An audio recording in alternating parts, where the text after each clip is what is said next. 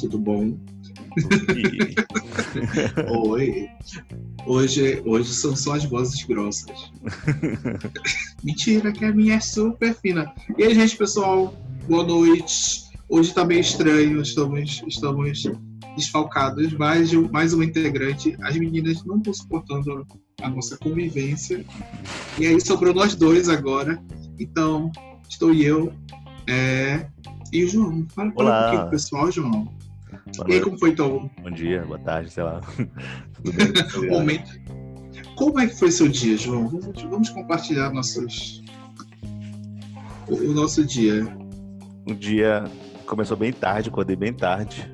E hoje é o dia de faxina, né? Aqui que também, estávamos né? conversando, acho que é um ó. Não sei se vocês são assim, mas eu normalmente, quando eu vou fazer uma limpeza, eu já sei que eu vou odiar.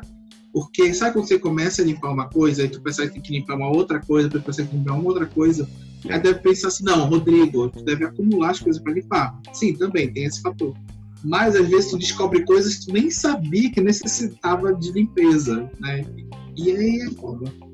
Só que, finalmente, eu vi, comprei um aspirador de pó. Então, ah, eu né, também tenho aqui. Eu uso aqui. tu, tu comprou aquele robô ou não? Não, não, não. Não. Será que funciona? Deve funcionar, mas aquele. Como... Eu já ouvi, já ouvi pessoas reclamando bastante daquele robô passar por cima de cocô de cachorro, né? Como, como assim? Aqui, é horrível. Se aquele robô passar, ele vai passando, né? Ele detecta coisas, tipo, quinas e meio. Mas o cocô ele não consegue. O cocô ele não detecta, porque é um negócio bem pequeno, bem, bem minúsculo no chão. Então ele passa por cima, aí aquele negocinho, a, a, rodinha passa por cima, aquele negócio que limpa passa por cima, deve ser horrível limpar.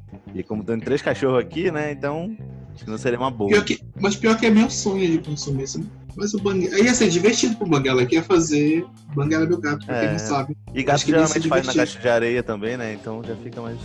O Banguela não tem uma caixa de areia, ele tem um banheiro de areia. Eu estou tornando esse gato muito nojento. E eu achava que ele ia dormir desse.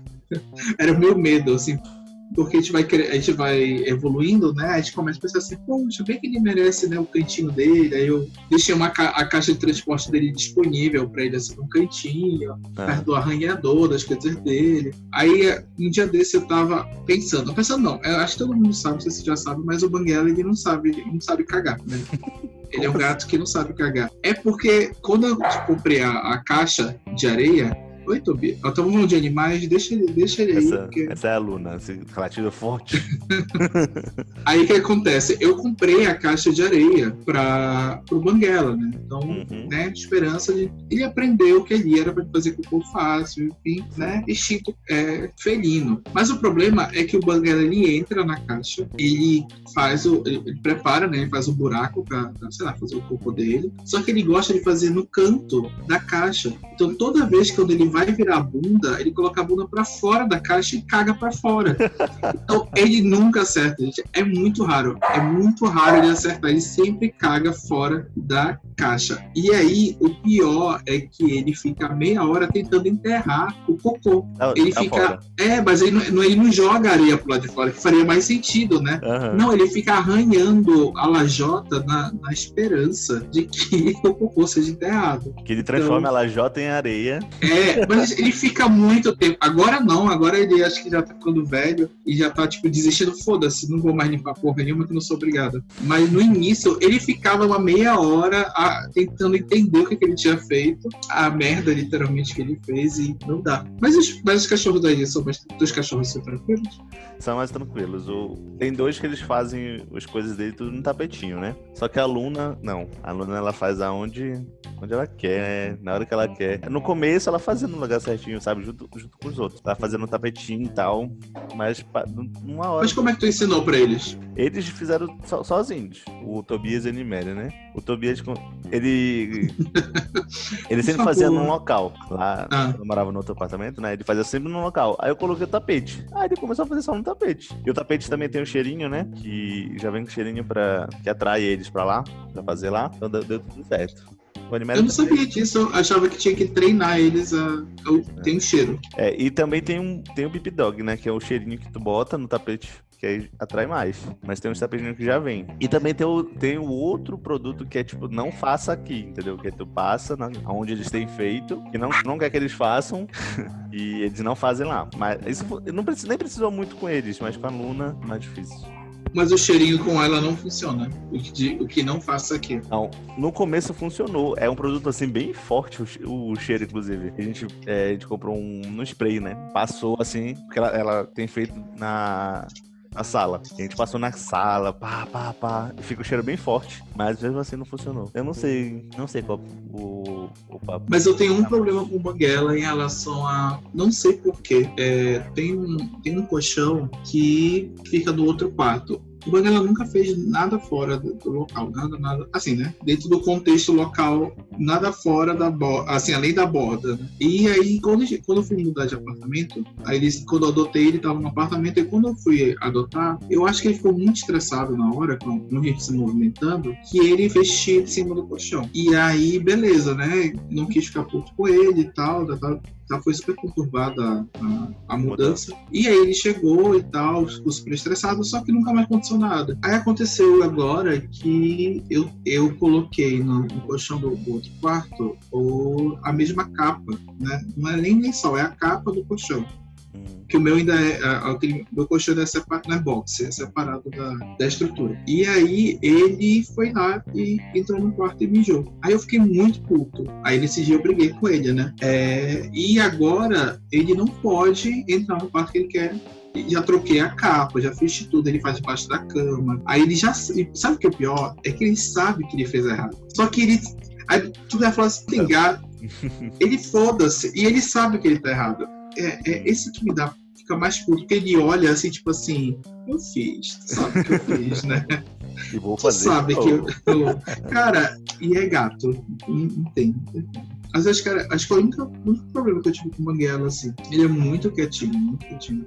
Ah, pra quem não sabe, Banguela é porque ele é preto e quando ele tá à noite, as pupilas dele ficam bem dilatadas e ele tem o, o fundo amarelo. Né? A íris é preta e o fundo amarelo. E aí eu lembro o Banguela do como, se, como treinasse do dragão. Por isso que é o Banguela. Por quê? Qual o nome dos três? Luna, Niméria e Tobias. A Luna é a Luna do, do, Harry Potter, né? A Niméria é a Niméria de Game of Thrones. E o Tobias só, só veio o nome mesmo. Não tem muita explicação. o Tobias foi o primeiro, né? Foi o primeiro, né? Achei o nome e... interessante. Falei, ah, Tobias. E tem cara de Tobias.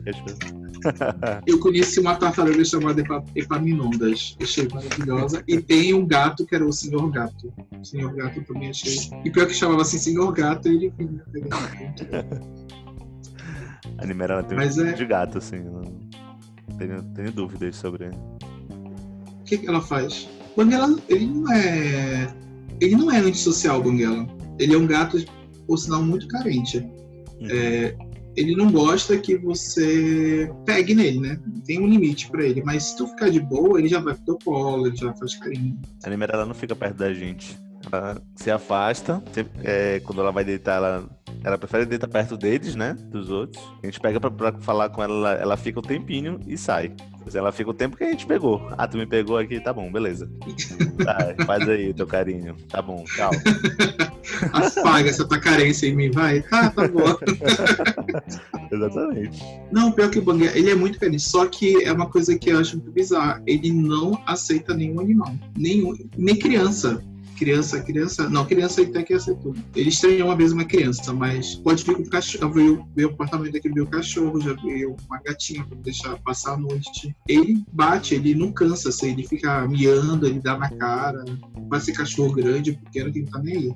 É tipo, é meu lugar. A casa é dele, né? É dele. Então, eu até fico triste, porque eu queria trazer mais gente, né, pra ensinar o que é a vida pra ele, mas eu fico pensando que ele, é, ele brinca pra caramba aqui, né? Mas eu fico pensando assim, nossa, que triste, né? Tirei Olha. as bolas dele antes do, do, do, com seis meses. Ele uhum. nem passou pelo prazeres da carne. e ele não saiu do apartamento nunca. Né? Porque é rede, né? E tanto que fica, ele, eu não sei, me sinto meio colocando ele na caverna. Esse foi o nosso erro aqui, né? O Tobias até hoje não perdoa a gente. A gente olhava assim o Tobias sozinho e falava, nossa, será que o Tobias tá precisando de uma companhia? Aí trouxemos a, a Luna. Aí eles não se deram bem. Não se deram bem de jeito nenhum. O Tobias não gostou. Aí eu falei, é, vamos tentar mais. Vamos tentar Animéria agora. Agora vai. eu odeio as duas. Odeio a gente também, porque. A gente porque tirou a paz dele. Mas é isso, ele fica em cima da cadeira. Aqui, quando eu fico aqui no computador, ele fica em cima da cadeira aqui do meu lado. Porque a Animéria gosta de ficar mordendo ele.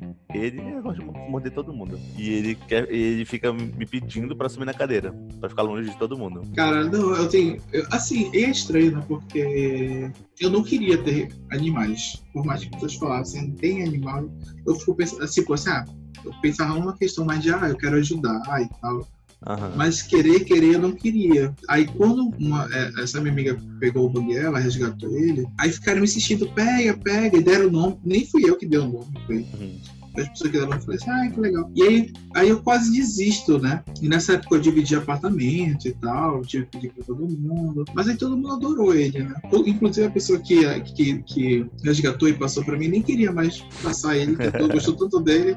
Ela chorou, ficou triste, porque, mas aí ele tá aqui, ela não sabia. Mas assim, quando quer perturbar também, ele sabe, né? Aqui a nossa rotina, a nossa rotina com os três cachorros é totalmente. A toda hora eles estão por perto, né? Agora, na quarentena, então de manhã é acordando com eles.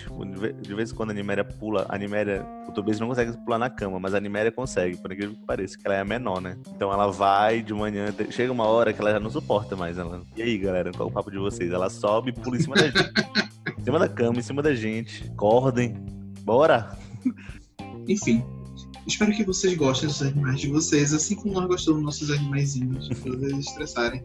E eu espero que vocês tenham gatos que sabem fazer cocô. Ah, então, comecei essa história por causa disso. Aí eu comprei uma casa, uma casinha que é coloca areia dentro.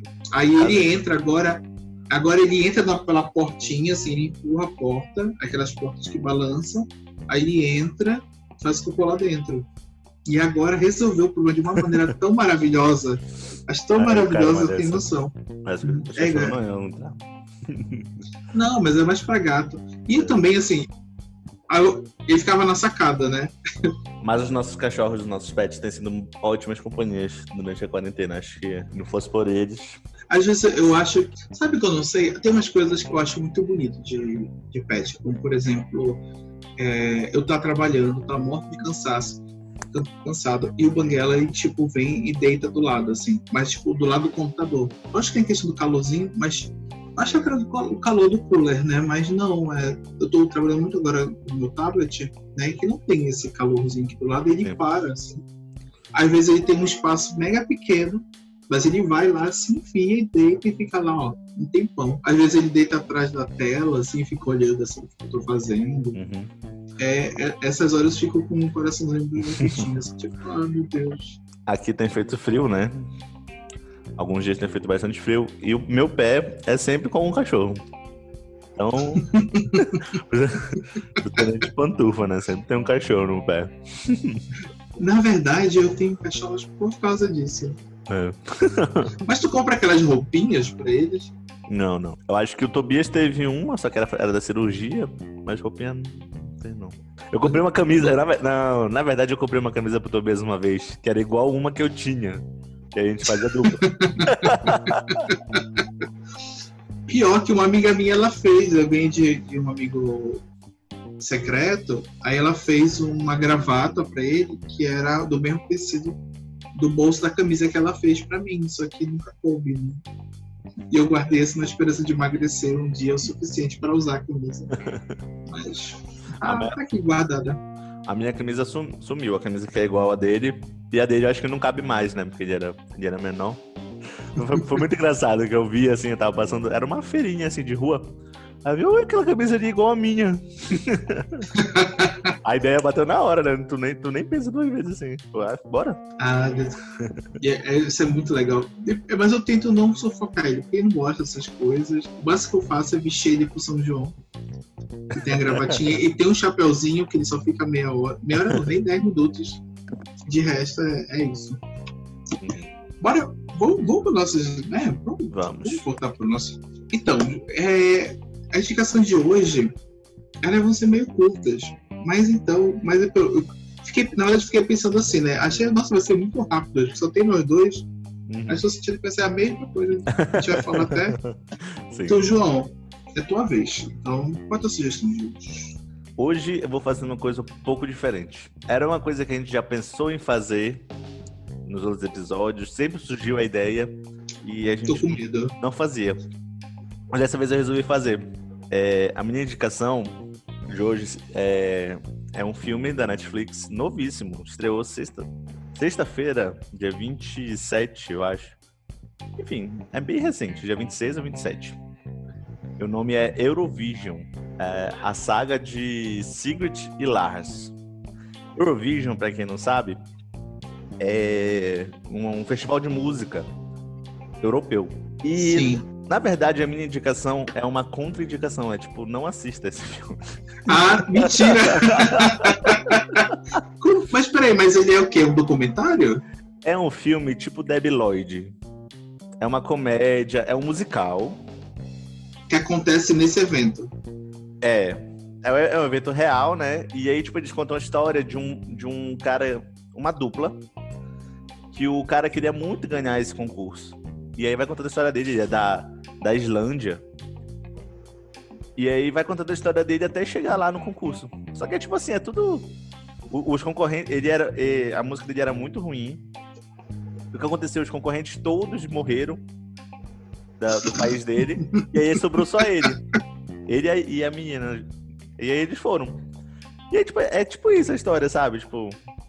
É mais um fanservice para esse festival, que é muito famoso na Europa. E aparece muitos dos, das pessoas que participaram já, entendeu? Tipo, os campeões é, anteriores.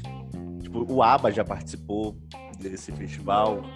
Que é o quê? Tipo, cada país é, lança tem a seletiva regional, né? O país seleciona quem vai representar eles lá fora, no, no Eurovision mesmo. Cada um manda um. Não é meio festival de música, né? Porque festival de música é. Eu tenho mais a ideia de uma banda vai, faz um show e tal. Não. Cada um, é um vai. Concurso. É um concurso. Não, concurso. É um concurso. Que eles. Cada um vai, cada país manda um, um representante eles têm exatos três minutos para tocar. É, a apresentação deles é engessada. Tipo, se tu fizer uma, uma apresentação com tais pessoas, tu tem que fazer aquela apresentação sempre, tipo semifinal, final e tal. Mas o que me levou a essa, a essa não indicação, a essa não indicação foi o que ele me lembra, o que esse festival me lembra, que é Feira da Cultura, Feira da Cultura de Colégio. Quando as pessoas se reúnem Deus, nossa, tá. As pessoas se reúnem, no caso, os países se reúnem, elegem e enviam um, um participante para concorrer. E no final, e assim, no, lá no, no, Eurovision, ele é transmitido para a Europa toda no dia lá, né? E, no, e tu não pode votar no teu país, tu tem que votar nos outros, porque tem a votação, tem a votação lá dos jurados e tal, e tem a votação do povo. Cada país vai votar e tal. E aí tu não pode votar no teu, entendeu? Então tu tem que selecionar lá quem de outro país que tu gostou e votar. E aí tem esses pontos. É tudo, é tudo umas regras que eles já sabem tudo, né? Porque tipo, eles assistem isso com fervor, sabe? Aquele fervor de feira, feira da cultura e tal. E aí eu lembro das minhas feiras da cultura que foram muito legais, mas Deixa eu te perguntar, tu tem assim história de Feira da Cultura? Eu tenho muita história de Feira da Cultura. Eu sou a pessoa da. Se tem uma pessoa que é da Feira da Cultura, sou eu. Cara, eu tenho muito. Eu tava. Eu me segurei lá que você perguntou, antes né, que você comentou, porque veio várias histórias. É, eu vim de colégio católico e eu tenho essa frustração, que a Feira da Cultura foi perdendo força com o hum. tempo, né? Então, é, à medida que foi passando para as séries posteriores, ela não teve a mesma movimentação de antes. Mas eu vou contar uma história, que eu conto uma história, sei lá. É, mas essa aqui acho que é uma das melhores que eu tenho da minha vida, que é o seguinte. Para quem não, não é de Belém, é Belém, o Pará, acho que Pará como um todo foi o último. Cadê Juliana nessas horas, né? É, Pará foi o último, a, últimos a aderir à independência. Foi, foi. E aí nossa, a nossa adesão tem muito a ver com o movimento que a gente chama de cabanagem, que é, são populares da, da, populares da época, né? a população da época, né, que chamavam de cabanos e tal, etc, etc, que fizeram uma revolução.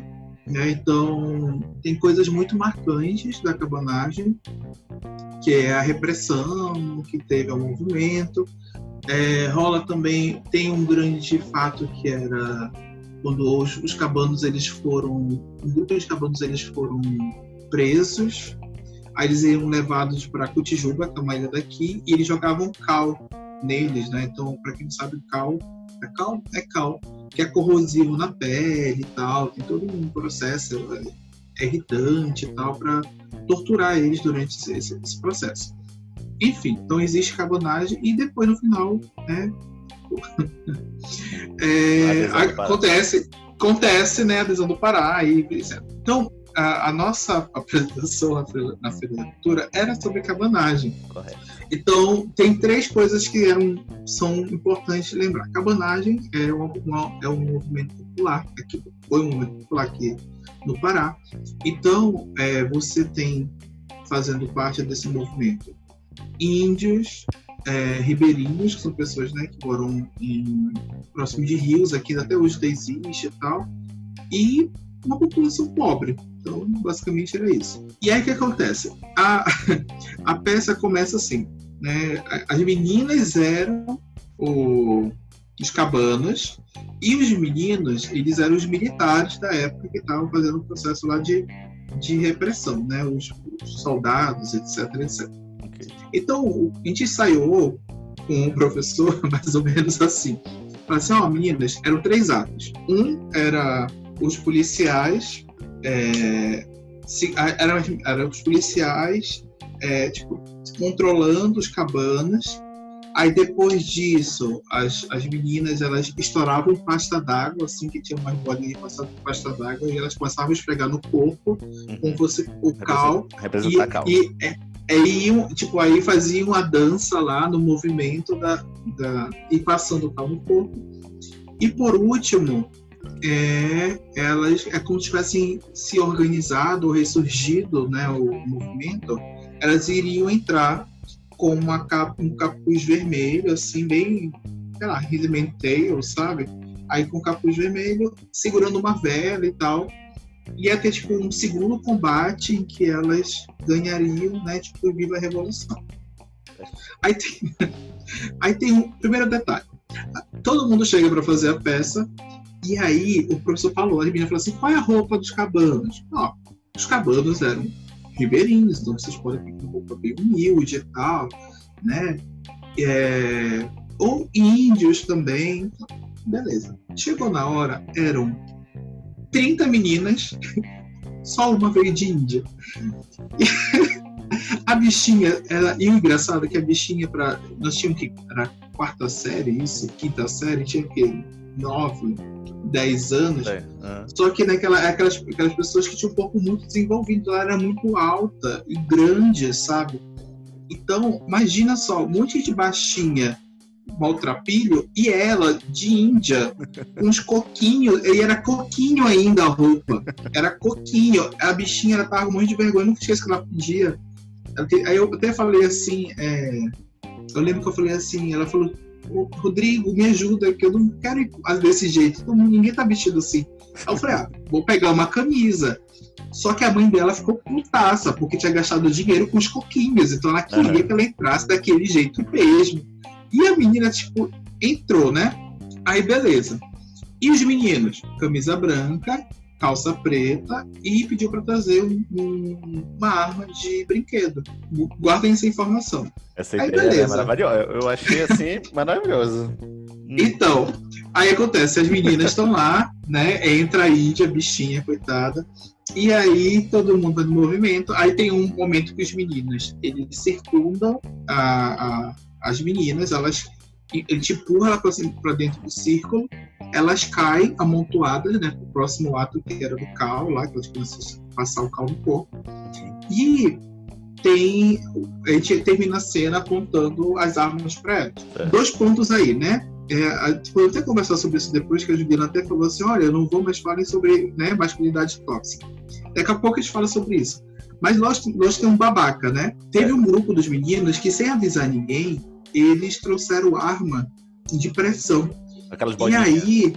Não, mas sem as bolinhas. Mas quando você arma a arma de pressão e atira, é nitidamente um barulho de tiro. E aí, quando fez a roda que era só para fazer isso, era para ter só o barulho do, do, do som do tiro. E eles começaram a atirar. As meninas começaram a escutar. Elas dizem que uma sentiu uma bala, não sei se foi verdade. Só sei que elas começaram a gritar de verdade. Hum. E na empolgação né, da cena, que ficou real, né, o barulho de tiro, as meninas gritando, é... tinha um menino que levou uma arma. Assim, é que aquelas armas espaciais que tu que tu aperta. Não tem nada a ver com rifle, gente. Era, era tipo a, a mãe dele. Ele era meio doidinho também. Ele levou uma arma que era aquela de, de prateleira espacial, que tem um monte de luz, que quando você aperta, ele começa a fazer uma sirene, começa a apertar. quando ele chegou na hora, o professor fez uma cara assim, tipo, hum, ok. Aí só, eu lembro de ele falou assim: meu filho, só não vai apertar na hora, porque tem que escurecer a cena. Se você for apertar, né? E ela tocava uma musiquinha ainda. Hum. Só que ele ficou tão empolgado com o que ele apertou na arma, gente. As pessoas começaram a rir. Cara, eu nunca vou esquecer isso. Aí depois, não acabou, não foi só isso. Aí, aí termina a cena, aí separa. E lá no colégio eles gravavam, então a gente só descobriu isso depois. A moça da, do índio, ela não tinha acho que onde guardar direito o cal. Acho que ela guardou no sutiã, não sei. Só sei que na hora parece, ela, parece ela meio agoniada tentando tirar o saquinho do, da, do tá. cal para conseguir estourar. E ela vai estourar, todo, era para ela ter estourado na mão, né? Ela tirava da roupa, na roupa mesmo ela estourava e ia passando. Só que acho que como ela ficou agoniada, ela não conseguia estourar na roupa, então ela teve que tirar. Só que na hora que ela apertou para estourar, ela apertou na direção da cara dela. o cal, o cal. A pasta d'água. A pasta d'água foi toda pra cara dela, toda. E ela tentava tirar. e ela ficava com a cara mais branca. Nossa, gente, eu não, acho que eu não sei, não, não, vou falar o nome dela, né? Mas se você com essa menina que tá me ouvindo, tá? Até hoje eu lembro disso, até hoje eu tenho pena de você. Eu espero que tenha, você esteja rica, né? Com bons psicólogos, escreva mais Mano, mas foi assim, imagina ela com a cara branca, vestida de índia, e na hora que ela fez assim, no, no movimento, o cabelo dela soltou. Não, cara, ela ficou tadinha. O cabelo, aí o cabelo ficou arrepiado, com a cara branca, vestida de índia. E aí o que acontece? Aí o final era a opção do capuz. E como sempre, né, o professor fala, olha, a roupa é assim, assim, assado, tem que ir assim, assim, assado. E, e sempre tem alguém que não faz que o professor manda. Uhum. Aí vem a menina com, com um capuz, vem com capuz colorido no meio da. Aí todas mórbidas, assim, né? Aí ela vê a menina com, sei lá, com verde e limão. Mas era, era um monte de cor misturada. Cara, as pessoas. Eu só lembro que eu só queria que terminasse. Só queria que terminasse. Mas, cara, foi, foi tenso. Tu era um policial, lá. Eu era um policial, mas eu não fui tão eu sempre gosto, eu gosto ainda, né? Eu gosto muito de teatro, essas coisas. Eu não sou uma Luísa, mas é, eu participei muito de peças, essas coisas no colégio, então eu era um dos primeiros que estavam lá, assim. Teve uma vez é, que ela deixou de ser, a Feira Cultural acabou, de, deixou de ser só Feira Cultural, então ela virou, ela virou tipo a abertura dos jogos internos. Todos os jogos internos a feira, tinha a Feira Cultural, depois os jogos internos uhum. que tinham. E eu não sei se não onde vocês estudavam, a educação física era separada. Era separada. Sim, sim. Homens e mulheres.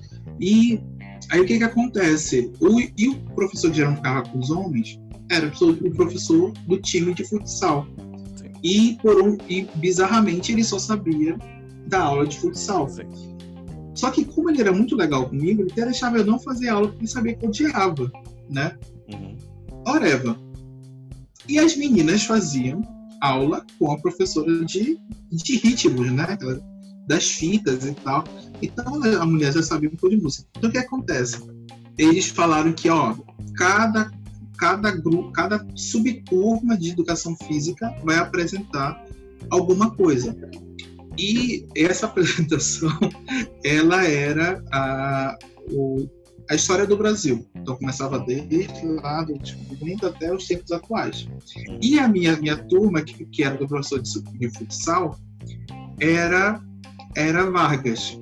E aí ele falou assim, olha, eu, eu não sei muito bem essas coisas, nunca fui de apresentar, mas né, estão pedindo para eu fazer, eu vou fazer.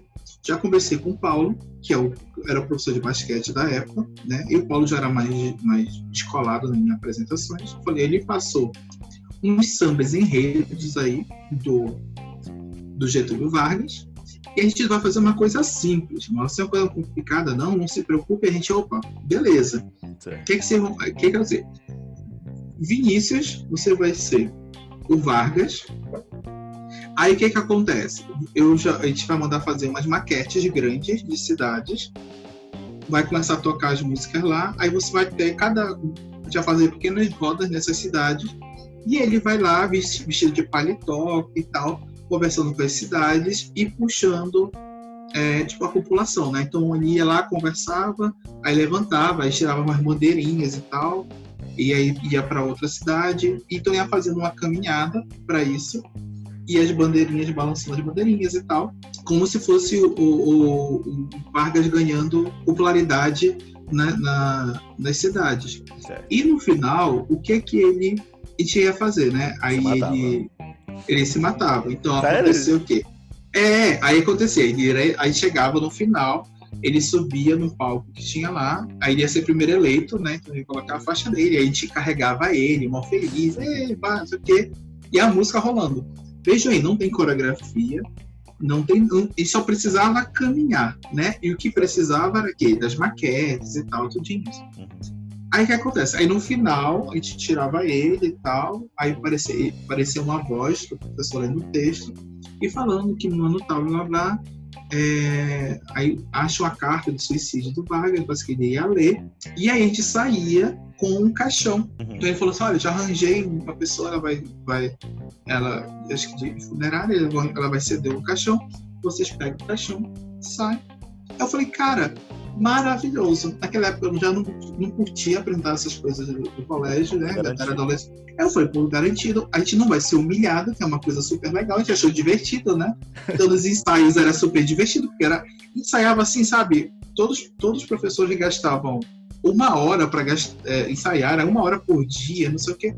A gente só ensaiava meia hora, assim, sabe? Porque era literalmente um lá, é andar, a gente ria, é, e o outro acabou. Uhum. Chegou no dia, não tinha maquete, não tinha bandeira, não tinha caixão, a não tinha nada. Não tinha faixa. A faixa tinha era uma não, faixa de Miss, né? Tipo, não, então, é, então, era pra ser uma faixa oficial que ele falou. Né? Pintar, oficial, né? presencial. Né? Aí o que, que acontece? Ele falou, meninas, eu não consegui as maquetes, eu não consegui as bandeiras, e, mas não se preocupem que eu e o Paulo, aquele professor, a gente tirou ontem para fazer, então se preocupe. Aí, cara, não pensa numa humilhação. Primeiro, né? Não tinha maquete. Então a música começa e fica um monte de gente andando para um lado para o outro, sem bandeira, sem nada, o cara de paletó, sabe? E a música tinha que a gente era 10 minutos. Só essa parte era, era divertida porque, né, tinha as bandeirinhas, então a gente ia e tal. Mas imagine pessoas andando para um lado para o outro, assim, 10 minutos sem porra nenhuma. E aquela vergonha batendo assim, sabe? O que eu tô fazendo? Minha acaba, acaba. E não acabava. Aí o que acontece? Não, e a gente descobria na hora da apresentação. Não era tipo, ele mostrou o material antes. Não, ele descobriu na hora da apresentação. Aí quando a gente ia para trás, a gente olhou pro, pro Vinícius, que era o, o Getúlio Vargas, era a parte da, da eleição dele. Aí o bichinho sobe, juro, gente, era aquelas faixas, sabe como faixa, é, a faixa de Missy que faz papel crepom, foi esse, essa foi nesse, é, nesse nível. De papel crepom, mal escrito, colado. Escrito com aquelas, aquelas tintas assim, tipo. Aquelas é, cola colorida. É. é, cola colorida. Era pior que era isso mesmo. Aí ele entra, ele não tinha falado com o pessoal que tinha que ter microfone, então não teve a leitura da carta, e aí a humilhação não era o suficiente que a caixa, eu juro, era uma. Imagine uma caixa de, sei lá, de fogão, que ele colou o papel crepom preto em cima, só que não estava colado de. Aí segurando uma caixa preta, assim, toda descolada. E, uhum. e isso, cara, foi humilhante. E aí o pior de tudo que depois da gente era a, a equipe das meninas, né? E as meninas é o quê? Elas eram as meninas do GRD, né? Era a professora do GRD lá Cara, se tem uma ideia, era uma. Era, é, aquelas, aquelas ginásticas rítmicas. Ah, tá. Aquela que tem uma fitinha e tal, né? Aí eu falei, tá, a, a mulher. É, então ela, a professora manjava de coreografia, né? Uhum. Pra você ter uma ideia, depois que a gente saiu, elas entraram. E aí a gente fazia a coreografia lá, acho que era depois. Não sei se era Acho que foi antes, mas era tipo na, na época da. Não, acho que delas era antes, era sobre a ditadura. Eu quero só te dizer que. Não, foi depois. Não sei, só sei Faz que era parte, antes do. É. Faz parte. Era próximo. Só sei que era próximo. Só sei que se tinha humilhado mais por elas. Porque elas entravam em coreografia, fazendo aquelas coisas loucas. Mano, elas tiravam um lenço, um, uma porra de um lenço da roupa delas. Aí quando elas levantavam o lenço assim, ao mesmo tempo, cada lenço era de uma cor e formava a bandeira do Brasil, assim. Então elas baixavam e faziam assim. Cara, a gente Cara, tava com a porra de uma caixa de papel cremoso. Eu acho que o professor ficou tão envergonhado da gente que ele liberou a gente das aulas, das aulas, das aulas de educação física. Ele nem ia mais, a gente foi demitido, bichinho. Gente, pensa na humilhação. Cara, foi, a plateia deve ter, deve ter ido ao delírio depois, né? Tipo, depois que vocês saíram, entraram as meninas. Não, tem cara. Aí o, o pessoal falava assim: o que, que você estava fazendo? Eu não entendi o que você estava fazendo. Não, das meninas. Era, era, sabe quando tu tá 10 minutos? Porque quando tem apresentação, tem reação do pai, tem reação da mãe, né? Uhum. Batem palma, grita. Imagina assim, 15 minutos de um silêncio assim, mortal. Ninguém falava porra nenhuma, ninguém gritava nada, ninguém batia palma. A gente saiu, ninguém bateu palma. É isso, foi. Sabe quando, alguém, quando tu sai, ninguém bate palma? Aí alguém se toca que acabou e faz assim, aí todo mundo começa a bater palma, porque, uhum. cara, foi. Não. E as meninas entraram já na, na, na, lá com o lencinho lá do Brasil, lá, aquela cara, foi humilhante. humilhante. Daí, daí vem teu, teu problema com vergonha alheia, né? Porque. É, talvez, é. talvez. Cara, eu lembro minhas histórias assim. Eu também era de, de escola católica, né? E aí, sempre me escolhiam para fazer Papai de Jesus. Papai de Jesus para mim era muito tranquilo de fazer, porque. Geralmente não precisava falar nada, era só vir assim, tinha, tinha tu vestia de branco, né? E aí vinham as pessoas do teu lado. Aí era só isso que tu tinha que fazer. Pra mim era tranquilo, era maravilhoso. Só que teve uma vez, e era uma competição essa outra, é, nessa vez. Era uma competição entre as duas turmas do turno da tarde e a gente se odiava, né? Tem, tem esse detalhe. Era só duas turmas e uma odiava a outra. E aí tava toda aquela rivalidade. E não me botaram para fazer Jesus nessa, nessa vez, eu era um discípulo. E eu tinha uma fucking frase. Uma fucking frase. e aí, tipo assim, a, era, era uma gincana. E aí tava, tava tudo, tipo assim, su, super empatado, sabe? E aí chegou a vez da dramatização, que é, acho que era a última prova já. Uma fucking frase. Chegou minha hora. Eu fiquei. esses 15 minutos aí que tu falou, em silêncio, eu fiquei assim, ó. É... Nossa. E meus amigos não sabiam minha frase para me ajudar, tipo, estava do meu lado lá, ninguém sabia e ficou nessa. Aí eu acho que eu lembrei, falei, e a gente perdeu por três pontos. É, óbvio, né, que eu fui o culpado da, da, da, derrota, a outra turma ficou com essa vitória em cima da gente, foi horrível, terrível. Mas é, eu também tenho um, um, uma, histórias boas, né, que na Feira da Cultura do nosso primeiro ano de colégio, no ensino médio, quando a gente conheceu, quando eu conheci a Juliana e a Carla, é, a gente fez sobre Parintins, festival de Parintins, caprichoso, garantido, parará. E eu era o boi eu era um dos bois, né? Tem um caprichoso garantido, era um dos bois. Mas eu também explicava alguma coisa durante a, a, a passagem, né? Porque as pessoas entravam em grupos iam passando por um corredor, pegando as explicações. E depois tinha uma, uma apresentaçãozinha dos bois, né? Tipo, de festival, da pessoa dançando. E eu, eu ficava nesse corredor explicando e tinha que sair correndo para ir pro boi. Cara, eu não sabia que ser um boi era tão difícil. Cansa. Meu Deus. Não, são dois. Ah, não, é só é um só, né? Não, são dois, é uma competição. Caprichoso. Não, mas eu, eu, eu pensava que era dois que que manipulava o boi, mas é só... Ah, não sei, não sei. Não, oficialmente assim eu não sei. Mas lá a nossa professora teve esse detalhe também, quase ela não consegue os bois. No dia ela conseguiu os bois. Imagina a apresentação do, do festival de patrocínio os bois. ia ter que ser eu. No pior dos casos, eu ia ter que ir lá sem fantasia, ficar fazendo assim. Passa o chifre aí, João. Ela conseguiu. A, a fantasia e foi, foi muito legal. A última apresentação foi maravilhosa. Todo mundo, quando acabou a apresentação, todo mundo saiu gritando. E, e era, e era a apresentação que estavam os jurados, né? Todo mundo saiu gritando, porque tinha sido muito bonito, tinha, tinha ficado muito legal a nossa apresentação. E o pessoal ficou tipo, que, que, que, que isso, né? Que, que esse pessoal tá fazendo aí? E acabou que a gente ganhou essa Feira da Cultura. Então foi maravilhoso. Essa lembrança do primeiro ano é maravilhosa. Só que o que aconteceu? No segundo a gente se empolgou, sabe empolgação de vencedor? Fala, nossa, a gente, a gente sabe, deixa com a gente. A gente sabe o que a gente vai fazer. Nosso segundo ano foi é, sobre o movimento. Eu não sei se. Não, não necessariamente era sobre o movimento negro, mas era. É, o tema era tipo a raça de uma raça. E aí, cara, a gente fez. A gente botou tanta coisa na apresentação com um negócio muito estranho. A estrutura ficou toda, toda estranha. Enfim, não ganhamos. Quem ganhou foi uma turma que até hoje tem nesse protesto, viu? Essa turma aí que ganhou no segundo ano, levou simplesmente o Arraial do Pavulagem para dentro do colégio, pegou uma sala enorme, uma das maiores salas do colégio, e cada apresentação deles era uma apresentação do Arraial do Pavulagem. Como é que ganha disso? Influência, João. Influência. Para quem ouve fora do Pará, a Arraial do Pavulagem é uma banda folclórica muito famosa. Que, assim, de, é, quando tem a Arraial do Pavulagem em Belém, para, fecha, é, é multidão. É agora, inclusive, em junho, né? Durante as festas juninas e tal. É, é era pra ter agora. É. Saudade de aglomeração. Eu acho que deveria ter uma CPI.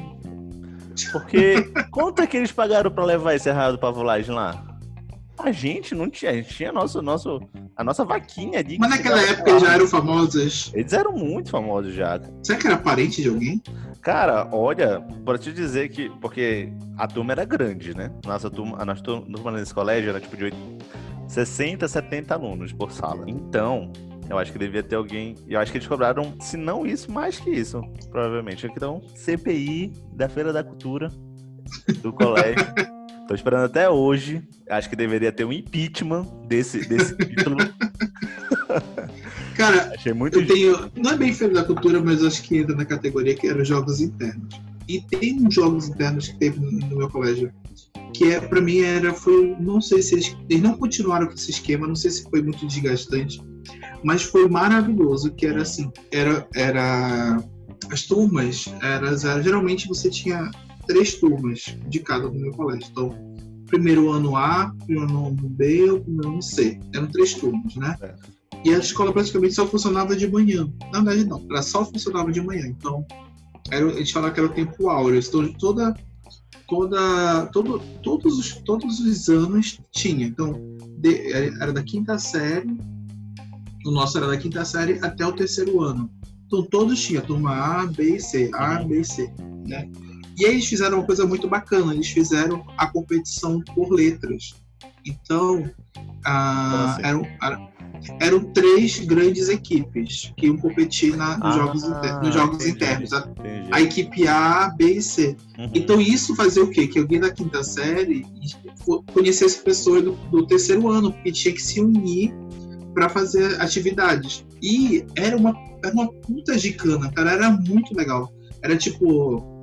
É, eles começavam com a noite cultural, que eu queria lembrar o que que era que gente fez na noite cultural, mas é, na noite cultural tinha também jurados uhum. e quem ganhasse ia, ia o ponto ia o placar geral, entendeu? Tipo, uhum. tinha o placar turma A, B e C. Então, tipo, se a quinta série A ganhasse, ia placar geral. Então, Entendi. fazia que as turmas torcessem uma por elas. Uhum. E eu nunca esqueço de duas coisas. Uma era, tinham as provas relâmpago, Cara, o meu colégio é parecido com o teu. Acho que será que isso é um padrão de, de colégios católicos e tal. E tinha uma prova relâmpago que eu nunca esqueço, que eu nunca imaginei que seria possível. Foi que eles pediram na época, agora eu entendo por quê, mas na época eu não entendia, uma foto com o Papa. Alguém um Papa. Do, da, do, do, do, colégio que tivesse a foto do Papa. Não, é, essa um prova... parente essa era uma prova relâmpago. Assim. Ninguém sabia, era tipo a isso. A pessoa tinha que andar com uma carteira do Papa na carteira. Não, não, não, não. Tinha um tempo para conseguir trazer, entendeu? Ah, tá. Então, tipo, tava essas equipes. E era muito legal porque na, nas chaves de jogos, né? Hum. Todas as turmas tinham, equi tinham torcidas, né? Porque todo uhum. mundo queria que todo mundo, que as, que as tuas equipes chegassem na final. Então uhum. era aquela. Então era aquela gritaria, aquela putaria toda na, na arquibancada. E aí, no meio de um jogo, apitava um negócio lá. e aí eles falavam assim: Relâmpago. Atenção, prova relâmpago. É, vocês têm até 11 horas da manhã para trazer alguém. Era, trazer alguém que tenha tido a foto com, com o Papa, mas você tem, tem que trazer a pessoa e a foto. Aí eu nunca esqueço. Aí eu fiquei assim: caralho, quem é que vai conseguir isso? Aí uma menina falou assim, do, do nosso lado, assim, na arquibancada, nem, ninguém conhecia ela, sabe? Tipo, ela falou assim, eu conheço uma pessoa que tem foto com o Papa. Aí todo mundo virou assim. Aí, só que levantou ela nos é, braços. Assim. Aí, aí pegou ela. Não, aí a. Como a gente era mais novo, né? Eu tava na quinta série, acho que quando rolou isso. Então tinha o pessoal do terceiro ano. Então a menina do terceiro ano falou assim: Maninha, vem cá que já vou te levar, não sei o que. Já fui, já, um monte de gente velha começou carregando ele, carregando ela no caminho. Cara, aí todo mundo ficou assim, meu Deus, será que eles vão conseguir trazer? Aí quando trouxeram, todo mundo gritava assim. Cara, era surreal, muito surreal. Mas era foto do Baba mesmo? Era a pessoa com o Baba? É, eles, levaram, eles levaram a pessoa e a foto. E a gente ganhou esses pontos aí. Acho que foi a minha, foi a minha turma que ganhou a, a letra C. Eu lembro direitinho. Uhum. É, e teve outra prova que eu nunca esqueço, que era assim, era o meu colégio tem no ex que meu colégio estudava, ele tinha muros assim para rua, né? Uhum. E esses muros eles eram meio padronizados, eles tinham uns quadradões assim, quando a pessoa fez. Então eles tiveram é, uma das nossas, eles tinham, eles tinham uma lista das gincanas de coisas que a gente tinha que fazer, né? E eles iam avaliar cada coisa que a gente fez. E uma delas a gente tinha que fazer em um quadrado do muro do colégio uma, um desenho, alguma coisa que representasse Belém. Só que não podia contratar ninguém, então, de vez em quando ia passar um fiscal olhando e só podia ser alunos fazendo aquilo. Hum. Aí o que acontece? Eu fiquei super feliz, porque eu já conheci algumas pessoas mais avançadas e eu sabia que tinha um menino que desenhava pra caralho. E aí se estudou com, sabe, os melhores desenhistas do, do, do, do, dos alunos, assim, que eles conhecem, era da minha, minha da minha equipe, né? Certo. Então eles foram para lá e ficavam assim, é, medindo as coisas, olhando para a parede. E as outras equipes ficavam assim, sabe? Tipo, da, da turma A e da, da turma B ficavam assim, é, né? Vamos tentar fazer aqui o desenho. Aí já iam desenhando, eles já iam pintando, né? Assim, aí os, os meninos lá, sabe? Tipo, fazendo medição e tal. Ele, cara, era, eles, eles, decidiram desenhar um Sírio de Nazaré. Para quem não sabe que o Sírio é só a profissão, maior profissão, a, né? procissão religiosa, uma das do mundo. Então, eles fizeram todos os detalhes, ficavam pensando um ia segurar uma casinha, o outro ia estar tá conversando. E eles foram desenhando. Só que tinha um tempo para tinha uns dias para terminar. Então, quando chegou na, na, hora, faltava um dia e a gente não tinha quase nada pintado. Tava Porque eles passaram muito tempo. Eles só tinham um lápis riscado no negócio. Uhum. E as outras equipes, né, humildes, né, vamos dizer isso, elas fizeram o desenho delas. E eu nunca esqueço que eu tava nessa equipe ajudando e eu só ia pintar. Sabe quando tu tá, tipo, pintando? Falta metade do negócio e os juízes estão vindo. a gente chorando, sabe quando tá, a gente chorando? E aí o, o menino que desenhava ficava assim, caralho, não quero mais essa porra aí chutava, né, chutava a lata, assim, não, não, não desiste, termina de pintar, a gente vai conseguir. Cara, aí os jurados todos falaram, vocês com certeza iam ganhar, mas vocês não terminaram a tarefa. Aí ficou, tipo, mas, por favor, termine, tá tão lindo, tá tão maravilhoso. Deixa eu terminar porra Vou terminar, assim, né? Vou terminar na força Se do ódio. Bobear jogava tinta, assim, né? Cara... Vai esse muro. Mas tiveram, foi muito legal. Tiveram uma grande, uma grande edição aí de planejamento, de... Nunca mais. Ou de frustração, de... Não, cara. No meu, no meu outro colégio, também tinha essas gincanas. Era muito legal essas gincanas. Só que lá era por, por ano, né? Então, tipo, era quinta contra sexta, contra sétima, contra oitava. Esse outro colégio só ia até a oitava série. E era da quinta à oitava. E sempre, tipo assim, ganhar aquilo, nossa, era um respeito pro resto do ano que tu tinha, sabe? tu olhava assim pro teu coleguinha do lado, a outra turma e falava, sai daí, tu nunca ganhou uma gincana, pô, sai daqui, tem que falar comigo. Vai ganhar uma gincana primeiro. E o, o maior absurdo, o maior absurdo era uma quinta série ganhar a gincana. Porque Sim. a quinta série chegava, ninguém dava moral pra quinta série. A quinta série era pra ser a última colocada e tal. Então, se... Café com leite. É, café com leite. Se a quinta série ganhasse, aí, bicho, era. Entrava pros livros da história do colégio e tal. E a minha turma só ganhou na oitava. Na quinta eu série. Não, eu... Eu, eu lembro que no.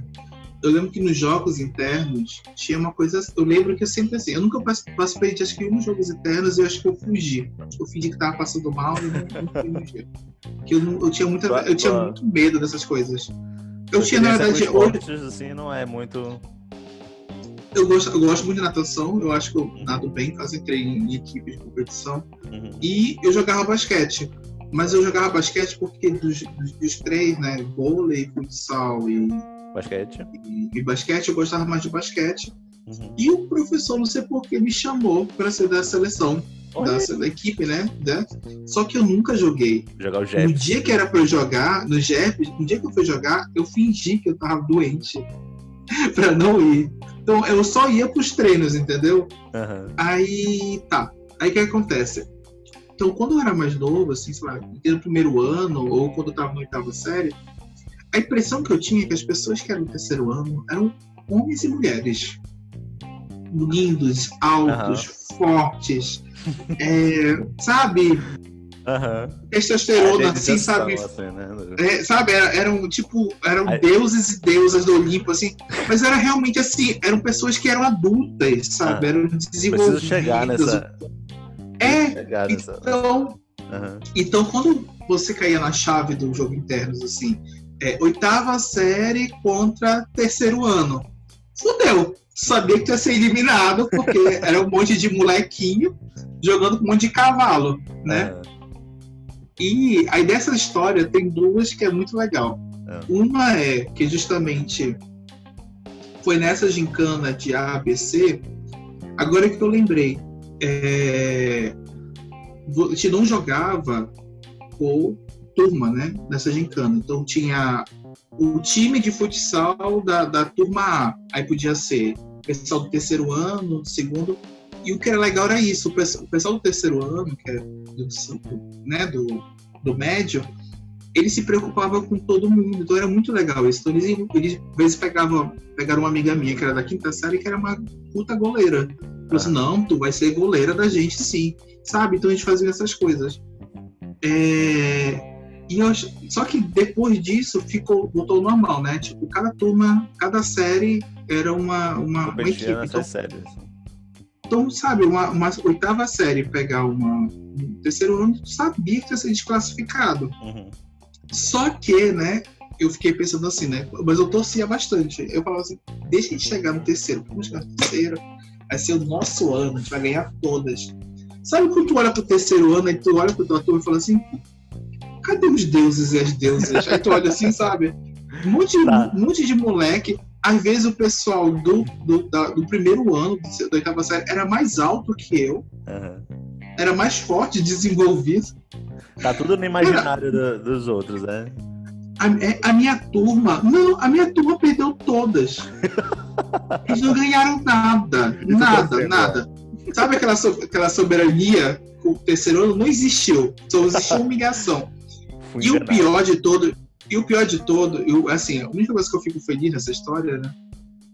É que os meninos só queriam se esforçar pro futsal, né? Porque uhum. né, masculinidade aí, né? E era o auge. Então, o vôlei, eles cagavam, eles faziam graça e tal, mas futsal, eles iam. É, eu botar para destruir, porque eles eram. A minha turma, quase todo mundo era da equipe de futsal do colégio e tal. Uhum. Eles perderam nas quartas. Cara, eu ri muito. Não, sério, eu ri. Acho que eles ficaram com ódio de mim desse, dessa vez. Eu, não era. Eu não era popular, eu não. não eu era daqueles. A turma dos. Eu era do. Se eu fosse do Glee, eu ia participar do Glee, né? Uhum. Eu era dos excluídos.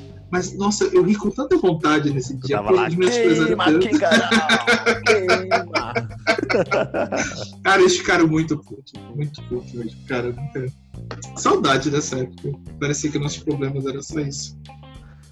Mas eram privilégios. É, jogos internos são histórias bem legais, mas é, eu lembrei do, que eu, eu, joga, eu joguei vôlei. Até hoje ainda jogo, né? E eu tinha meu time de vôlei para os jogos internos. O time de vôlei ele tinha alguma chance de ganhar, porque o, o time da outra turma era toda a seleção do colégio. Mas tá, eu com, com a minha responsabilidade impecável. Ah, tá. Tava lá com o meu time, chegou o dia do jogo, cheguei lá, vamos galera, vamos ganhar. Acordei hoje, ó, oh, vamos ganhar. É nossa, é nossa. Essa medalha é nossa. Relaxa que eu, eu carrego esse jogo aqui. Aí os caras me olharam tudo. Eles estavam tudo muito puto. Eles olharam pra mim e falaram assim: o jogo era meia hora atrás. Já foi, a gente perdeu. Nossa. Eu fiquei olhando lá o jogo, os outros jogos, assim, tipo, numa tristeza enorme. Eu, até hoje, meus amigos ainda lembram disso. Eles falam. É, quando eu me atraso pra algum, alguma coisa, eles falam, é. Lembra lá na, na série? Que a gente ia jogar e tu atrasou? Pois é. Cara, e pior que eu, eu, acho que por isso que eu gostava do meu colégio, porque não sei se é coisa do colégio católico, mas é uma coisa assim, sabe? É, lógico, né? Vamos faltar que era um, um colégio é, caro e tal, né? meus pais. Meus pais sempre foram, eles, eles, são humildes, né? Mas eles deram um jeito para pagar esse colégio, nunca esqueça. Assim. Então, privilégios, bolhas, né? Ainda no colégio. Mas, e eles faziam questão de ter essa bolha, o que era bom ou. Então, falava aquela coisa meio disciplinadora, sabe? Então, tipo, é, não podia ficar de mãos dadas no, colégio. Meu colégio tá não podia... no meu colégio, Rô. Depois a gente. não podia também. Não, não, nossa, deitar e encostar a cabeça no colo de alguém era tipo uma heresia. A irmã, a irmã passava lá, a freira passava lá. É, não, mas, não mas tinha disciplinadora. Ela não só. Não, mas tinha disciplinadora. Não, não tinha. Ela não era chamada de disciplinadora, mas era aquela, aquela freira que era né, barra pesada, assim. Que ela chegava, ah, ela aparecia, ela aparecia, todo mundo mudava. Assim. Não, mas tinha as disciplinadoras, elas, elas ficavam circulando no colégio para ver se tava fazendo merda, né? É, Cara, as feiras lá do meu colégio, elas, elas eram tipo isso. Elas eram. Homem, né?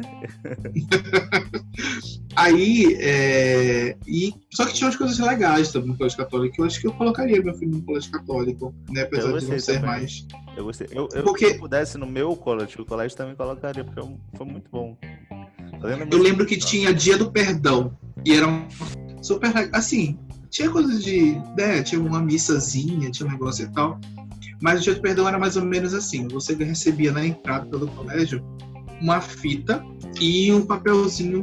A ideia era o quê? Que você é, levasse essa fita com a, na, com a pessoa que você quer né, se perdoar e tal.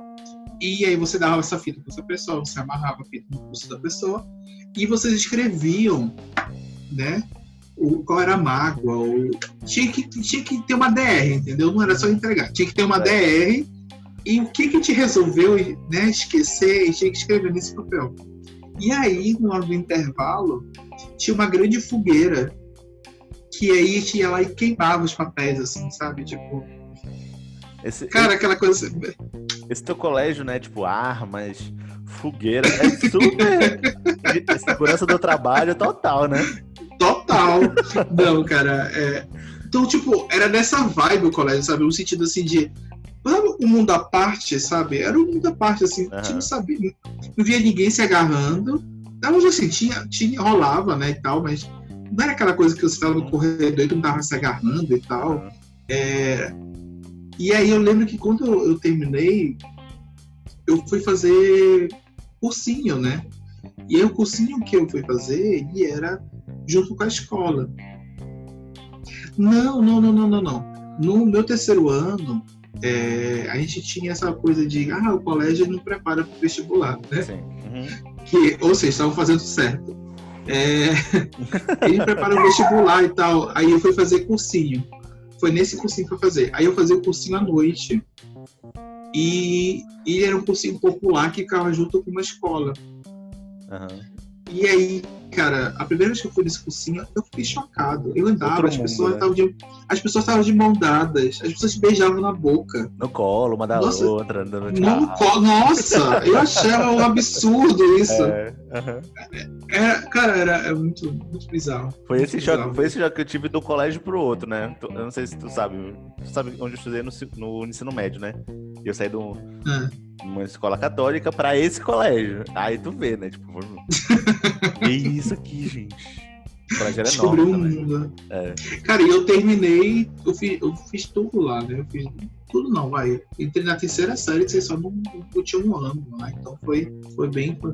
Eu tava querendo lembrar outras coisas que nessa época, eu lembro muito de ações que a gente fazia, meio assim, é, a igreja tem essa questão social, né? Uhum. Então tinha muita gente ir para locais, se apresentar, fazer peça, uhum. é, ensinar coisas para as pessoas, então te dava aula de matemática, ou coisas assim do tipo.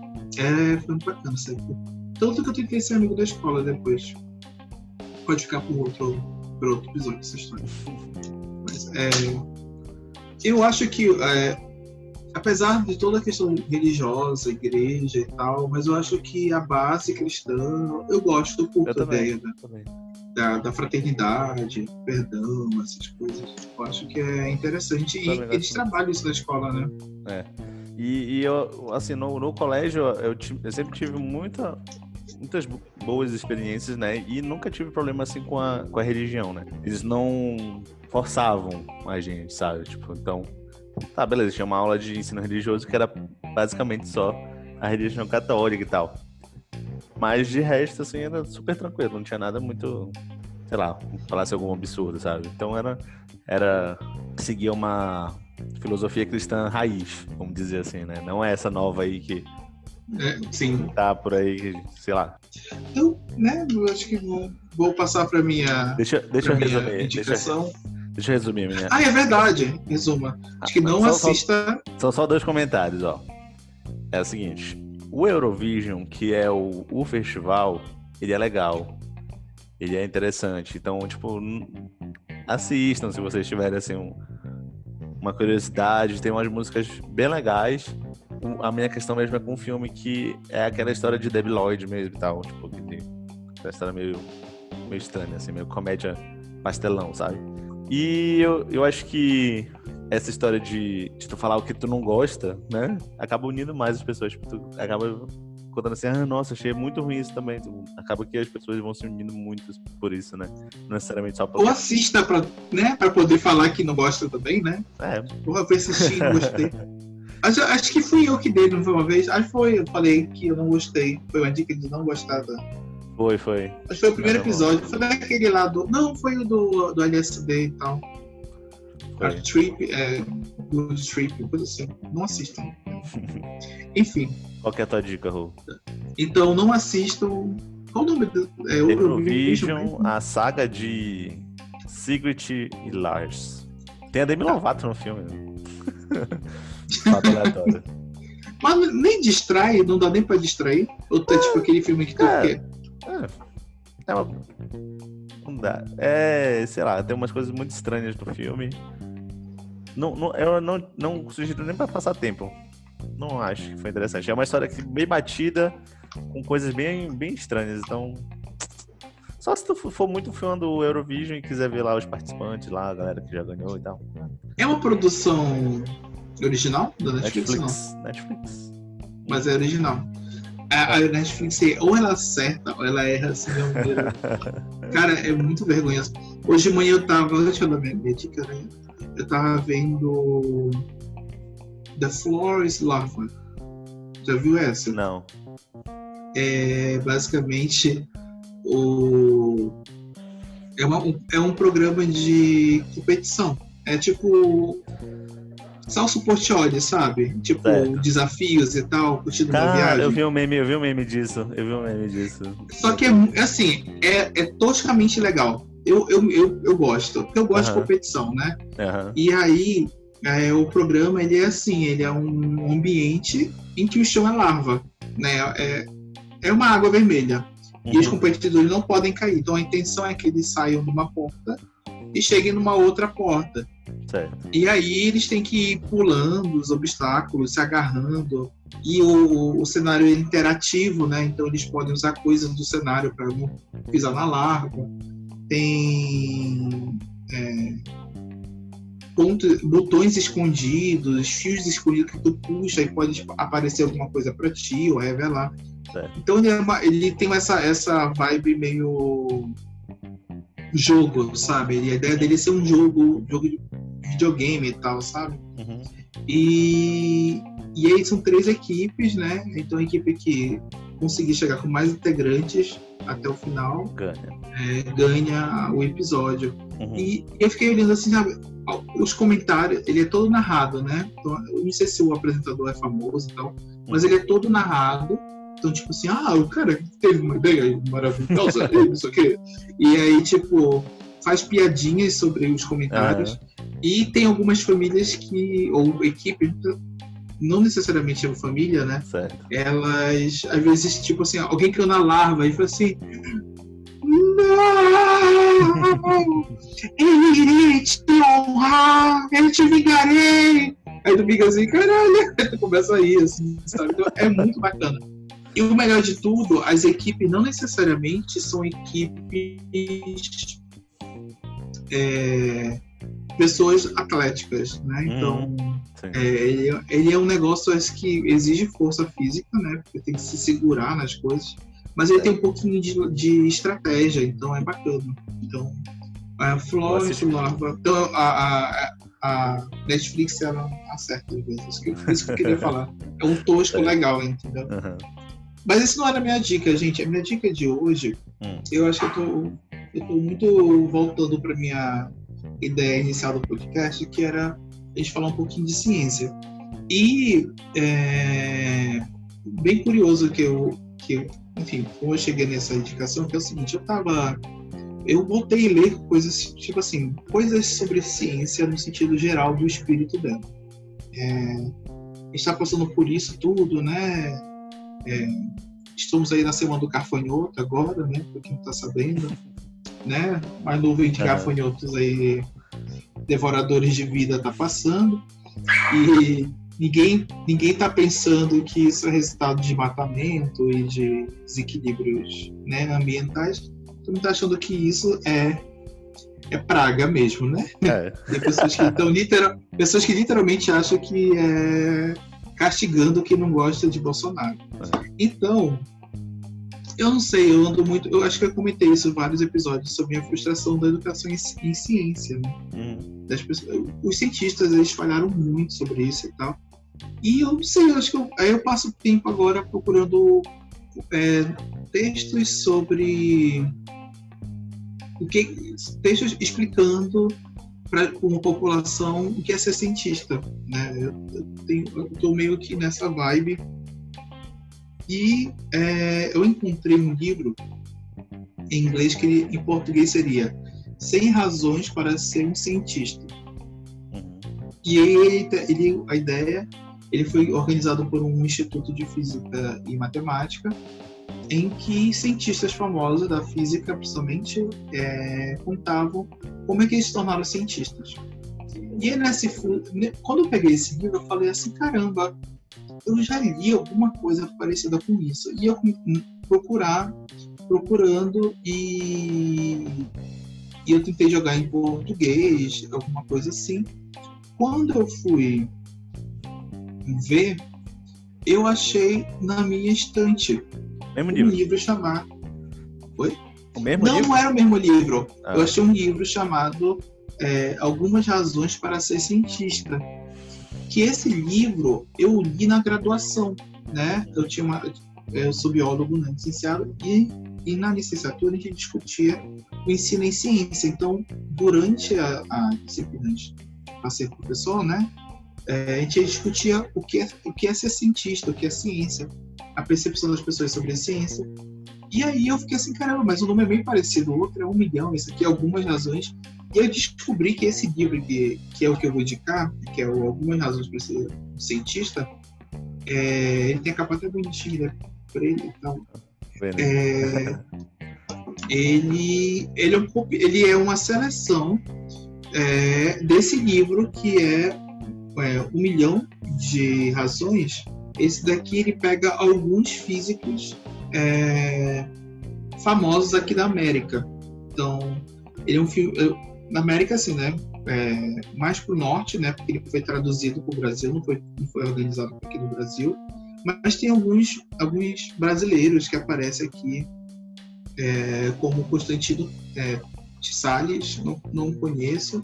Mas também tem outros da, americanos e tal, França. Mas eles tentam pegar físicos famosos aqui da América, aqui no Brasil, tiram desse livro e colocam e criaram esse daqui. E por que, que eu estou indicando ele? Porque eu acho que é umas coisas que eu, a gente vai, vai discutindo aqui com, com o tempo. Eu acho que a gente tem que começar a desmistificar algumas coisas. E uma coisa é a figura do cientista. É. Se a gente for parar para pensar um pouquinho, qual é- a todo mundo tem a imagem do cientista o quê? Até a quem já tinha gostava de ciência, que é a, a imagem do, do mundo de Bickman, né? Tipo, um cara louco, de cabelo em pé, que fala umas estranhezas e tal, e que é uma coisa de outro mundo. Tanto que, Uhum. que quem é o pai que fala assim, eu- o pai que fala assim, ah, eu queria tanto que meu filho fosse um cientista, ou ah, que... acho que ninguém nunca ouviu falar isso. Por quê? Porque a gente não tem essa, a gente nem sabe o que é cientista. Né? O cientista ele é meio um, um ser folclórico. E aqui nesse livro, o que que eles falam? Eles falam, história- eles contam justamente como é que foi a infância deles e como é que eles chegaram a ser cientistas. Né? Como é que foi o, cientistas. se descobrindo cientistas, exatamente.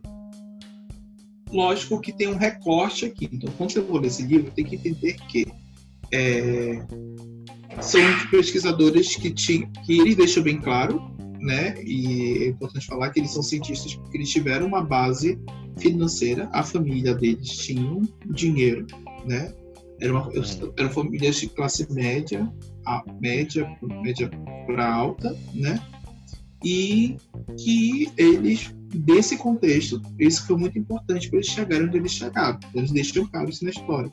Porque muita gente deve, se você não ler com esse pensamento, você vai achar assim, ah, muito bonitinho, né? Você quer estimular a pessoa a ser cientista, mas só tem homens brancos, ricos, então tem que parar um pouquinho e pensar nisso. Então, uma coisa que é legal a gente pensar é que se trazer ciência precisa de base.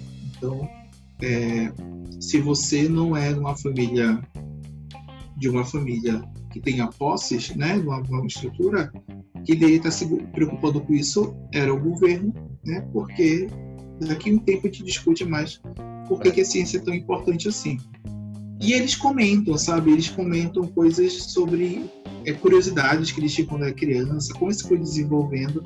E eu acho muito legal a gente indicar esse livro para principalmente para crianças, sabe? Ou ler com crianças, porque é um pouquinho mais puxado, mas é para adolescente, que nessa fase de saber que curso vai fazer, porque justamente ele trabalha sobre pontos que talvez façam uma pessoa se identificar com eles e achar que essa é uma carreira que ele possa seguir. Uhum. Eu até estava brincando aqui de folhear, eu não reli ele, eu vou reler, Mas eu estava brincando de ver é, as minhas marcações no livro. É sim, eu risco o livro, tá, gente? Desculpa. Pra quem não gosta que risca o livro, mas eu risco. E achei umas coisas que eu queria mostrar para ti. Que eram, são dois pedacinhos. É, um deles, acho que é o primeiro, que é justamente essa primeira ideia, porque eu estou indicando o livro. Então ele fala assim: ele é, o, a, é um capítulo chamado Vivendo com a Física. Ah, o nome do cara é Michael Berry, da Universidade de Bristol, é no Reino Unido. Então é, é um texto que ele fala assim: quem tiver contato com a ciência por meio de televisão poderá ter a impressão de que se trata de uma atividade estranha, bem distante do que interessa à maioria das pessoas.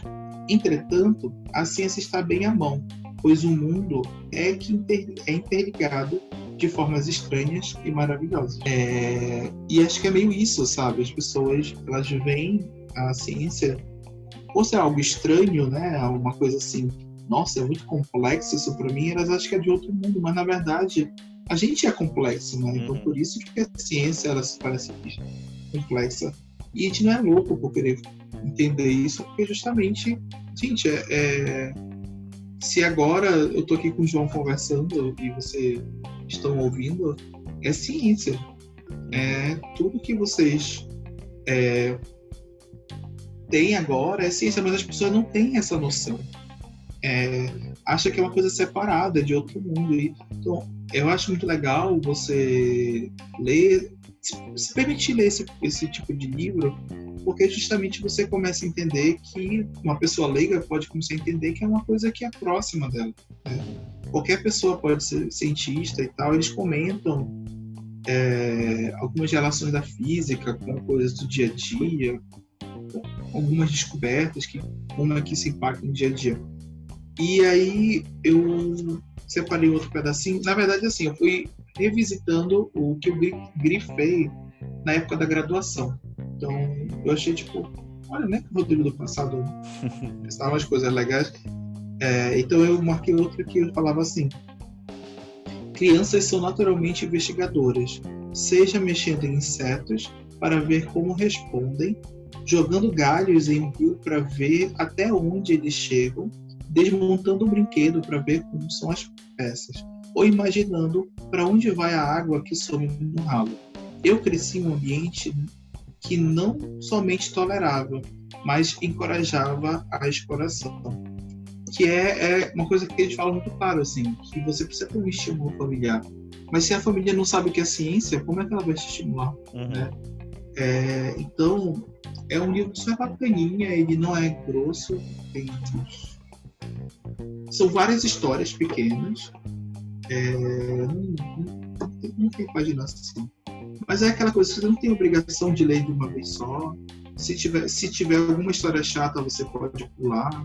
Uhum. Mas eles são no total. Uh, não mostra aqui, mas são 128 páginas. Deve ter umas 20 histórias de pesquisadores que podem inspirar um filho teu, um sobrinho teu, alguém que não entenda o que é ciência, eu acho que seria interessante também.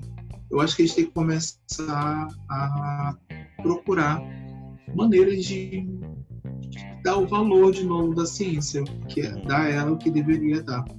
Então, aqui tem um livro que eu queria indicar para vocês em relação a isso. É um problema. Tu tinha, tu tinha é um... o que como imagem? Imagem pode, pode falar. Não, é, um, eu dizer que é, um, é um problema que, que eles têm, né? Acho que nas famílias assim no Brasil, que é, sei lá, quando a, criança está se preparando para o vestibular e tal, procurando uma profissão, é, primeira, as primeiras perguntas são: tá, vai fazer medicina, vai fazer direito, sabe? São os cursos, sei lá, mas sei lá, que as famílias querem que tenha um médico ou um advogado na família, porque é garantido que vai e tal. E faz até sentido porque o que, o que o governo, né? O que o governo, o que, que as pessoas dão hoje, né? Para quem é, tenta uma carreira na, na ciência ou, ou, em qualquer outro ramo, né? Tipo, incentivo.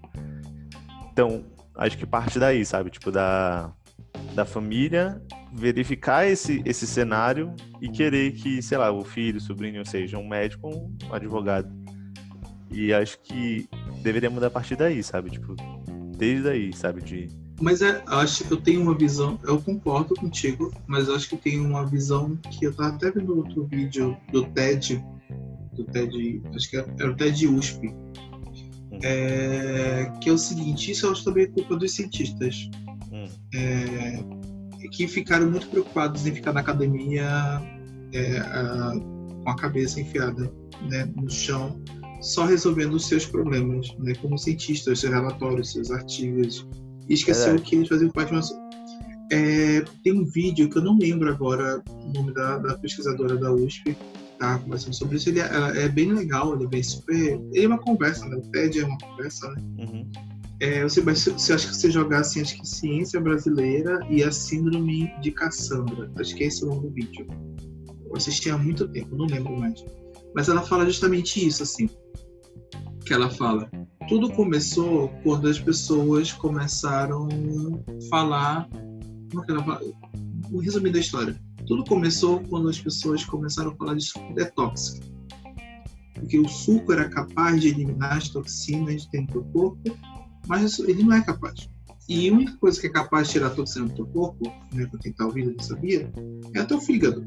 Ele é o melhor detox que você tem. Se você quer desintoxicar alguma coisa, cuide do seu fígado. Basicamente é isso. Hum. Só que ela fala, né? Começou a surgir produtos de detox, de detox, começou a aparecer na TV, um monte de coisa. E os cientistas fizeram o quê? Não, não tem problema, não. Eu tenho tempo para combater isso, né? Uhum. E aí deixou o detox é, passar. Não que, gente, não, não, que seja essa história cronológica, ela só tá, tipo, né, tipo, exemplificando. Aí até falou assim, aí depois apareceu a homeopatia. É, apareceu algumas, alguns tratamentos que não tem base científica. Ah, é, é, cristalterapia, né? É, que são coisas de conhecimento tradicional, mas que ainda não tem comprovação científica. E hoje é, elas fazem parte de tratamentos alternativos é, bancados pelo governo. Uhum. É, então, é, o, e prestem atenção para quem está ouvindo. Estou falando que isso não funciona, estou falando que não tem algo científico comprovando. Uhum. O cientista tentou descobrir o que está por trás Não. O que, é que ele fez? Deixou passar porque estava ocupado fazendo os artigos dele. Uhum. E aí, depois, todo mundo já sabe, vem a história do, é, da invasão do, do, do, Instituto Royal, Royal, que era aqueles dos cachorrinhos, né, que no, da, das leis das leis de, de grupo de defesa dos animais que invadiram e tal. Uhum. E eu sempre falo, né, é a coisa mais os Beagles. É, dos Beagles, né? Eu, uhum. O que eu achava mais simbólico nesse, dessa reportagem, acho que eu já estava formado com é você ver uma mulher dando entrevista chorando né? Porque sacrificavam animais, né? Para fazer cosmético, sei lá. E ela com um batonzão vermelho. Sabe? Gente, batons, né? Não sei que vocês têm essa preocupação vegana e tal, social é, os batons são testados em animais. E ela até comenta isso. Para você tomar uma para você conseguir ter uma dipirona, né, são, são morre pelo menos os 10 hamsters para ser feito isso, né, para ver se realmente o controle de qualidade está funcionando. Ela começa a falar, para você conseguir isso tem que morrer tantas pessoas. Gente, vacina, vacina tem que coloca os macaquinhos aí que muitos morrem, sabe? Uhum. Então ela fala, só que fala, a causa ela é correta, mas nenhum cientista se preocupou, de fato, em explicar para essas pessoas o que estava acontecendo. E ela fala, a repercussão foi enorme, fez um estrago enorme para a ciência, mas quando a, os cientistas resolveram conversar com as pessoas sobre isso, é, já tinha passado o momento e a mídia não permitiu. É tipo assim, a, o impacto que o, os depoimentos cientistas fizeram não foi tão grande quanto no, na época teve esse, esse problema. E começou a ter antivacinação, começou a ter terraplanista, e a gente sempre tratando as coisas como piada. Aconteceu que agora, né, e esse vídeo nem é assim, deve ter é 2017, então acho que ela estivesse contando essa história agora, acho que ela estaria chorando. E ela fala, agora acontece o quê? Você tem, desde o Temer, né, você tem um corte é assim, exponencial do dinheiro para a ciência. E tudo que o cientista fala ele dado como piada. E ela até fala que. É por isso que ela, o nome do vídeo é, se chama Síndrome de Cassandra, que é uma, é uma figura grega, sei lá, em que ela era uma feiticeira que, que fazia profecias reais e tal das coisas. E por algum motivo lá ela foi amaldiçoada e que ninguém ia acreditar nas, nas profecias dela mais. Então, ela, ela, ela fazia profecias corretas, mas as pessoas não acreditavam. Então, essa é a mitologia. E é meio que acontece com os cientistas, né? Aí vamos né, recapitular. Ah, fica todo mundo em casa, tá? Não, é uma gripezinha. Olha. Ah, não, e, e agora, né, atualmente, ainda nós somos. É um, a gente é um dos países com maior morte por Covid. Do lado da minha casa tem. Eu acho que eu comentei já isso, né? Tem um negócio de uma escolinha de futsal, que também funciona com negócio de samba e, sei lá, bebida que rola lá dentro. E tá um pagodão do lado de casa. E os carros tudo saindo, as pessoas andando descalças, sem máscara sabe? É, porque estavam na piscina. E aí tu fica assim, e aí? Ninguém ouve mais cientista, né? Tu não ouve o WhatsApp. Então acho que é importante, assim, por mais que você não, que você não goste de ciência, porque você tem direito de não gostar de, da profissão ser cientista, né? uhum. é, de querer ser cientista, mas acho que era sempre bom ser indicado para as pessoas, para pessoas jovens que de repente querem ser, porque eu, é, a gente tem que fazer um movimento inverso. Né? Se a gente começar a ter pessoas que gostem de ciência, que queiram ser cientistas, talvez isso faça que a gente volta a ter uma valorização. Né? Então, isso é uma coisa que vai durou anos para chegar nessa nessa situação que nós estamos, né? Então a gente precisa agora fazer que as novas gerações não esqueçam o que é, que é um cientista. Então, eu trouxe para vocês. E é eu, como você, você, você ia perguntar alguma coisa, você falou alguma coisa, eu ia te perguntar como era a tua. Como é que você imaginava um cientista quando era mais novo e como é que foi esse processo na, na faculdade? Quando criança, né? quando criança achava que era. Sempre achei, né? Acho que até próximo do vestibular. O cientista, para mim, era uma área. Tipo assim, eu achava que era uma área só, só sozinha, sabe? Tipo, vou fazer vestibular para ser cientista. Ia ter uma, uma profissão lá, cientista, vou me inscrever, vou concorrer e vou passar. Mas não, né? Enfim. Eu tinha essa ideia que era aquela pessoa que fica no laboratório, que tá lá, que sempre aparecia no jornal, né? Cientistas e tal, não sei da onde. Aí apareceu pessoa no laboratório lá, mexendo nas coisas. E, assim, passando, né, no, no vestibular dentro da faculdade, eu vi que todas as áreas, né? Tipo, todas elas são baseadas na ciência e se te aprofundar numa, vai ser o cientista, né? Então, é... E até no começo, né? Quando eu entrei, eu, eu ia chegar, quem sabe um dia chegar lá, mas não, não, rolou. Não bateu muito. Mas uma coisa que tu falou que eu, que eu achei interessante é que as pessoas que eu conheci, assim, do, do meu ramo, né? Tipo, da, da computação. Que eu posso chamar, podemos chamar de cientistas, né? Que mexe lá e tal com a ciência. Elas não estão preocupadas nem um pouco com, com, sei lá, sociedade, população e tal. O, o foco delas é, é. Tipo assim, não é o objetivo primeiro, entendeu? Tipo assim, não tem uma, uma relação, uma conversa, um diálogo. Mas o, o que eu sempre vejo que é uma coisa ruim de das pessoas que já chegam assim nesse ponto é que a preocupação delas é única e exclusivamente com artigos. A vida delas é, base, é baseada em artigo. É, ter seu artigo publicado, fazer seus alunos publicarem artigos e serem aceitos na, em revistas. E de vez em quando, sei lá, eu, eu ouvi assim, tipo, ah, faz aí esse artigo aqui para essa revista. Não, esse assunto nem é tão interessante, mas essa revista aceita, sabe? Tipo, tipo assim, as pessoas estão produzindo para ser aceito, para aceitar assim numa revista, entendeu? Não necessariamente é um, um, problema. Começou. Eu tive algumas matérias no, na universidade sobre, sobre isso, né? De você ver um, um problema e tentar resolver na, lá, entendeu? E quando eu olhava para outra parte, para a parte dos, dos caras assim mais graduados na, na minha área, não, não, tinha conversa, eu não tinha conversa com eles, sabe? Era só tipo artigo, artigo, artigo. Eu não tava nessa, sabe? Tipo, a minha, a minha preocupação era. A minha preocupação na universidade era passar de matéria. Então. é, não rolava, sabe? Muito. Não, eu não conseguia me ver fazendo o que eles faziam, entendeu? Então acabou que. Você falou agora, eu lembrei de um vídeo da, de um. Acho que talvez você não conheça e tal, mas é um rapaz muito legal chamado Ashla Maria e que não é um vídeo antigo do Ashla, o Ashla nem estava ainda estourado e tal, era só tava com o, o, canal do YouTube dele já e tal. E ele comenta muito isso, assim, né? Acho que o vídeo é. Ai, como é, é como, é como, como aprender. É como, assim, como você pode.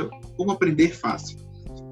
O que, que ele queria mostrar rapidamente foi que o conhecimento que a gente aprende na faculdade, quando a gente termina a faculdade, já está desatualizado. Uhum. Então a gente tem que aprender as coisas.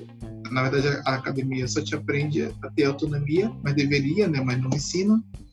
E, e ele conta e toca um ponto que é justamente esse, que ele começou realmente a aprender quando ele começou a ter o blog dele e o e o canal, né? Ele aí ele falou de um estudo e tal que mostra que é mais efetivo, né?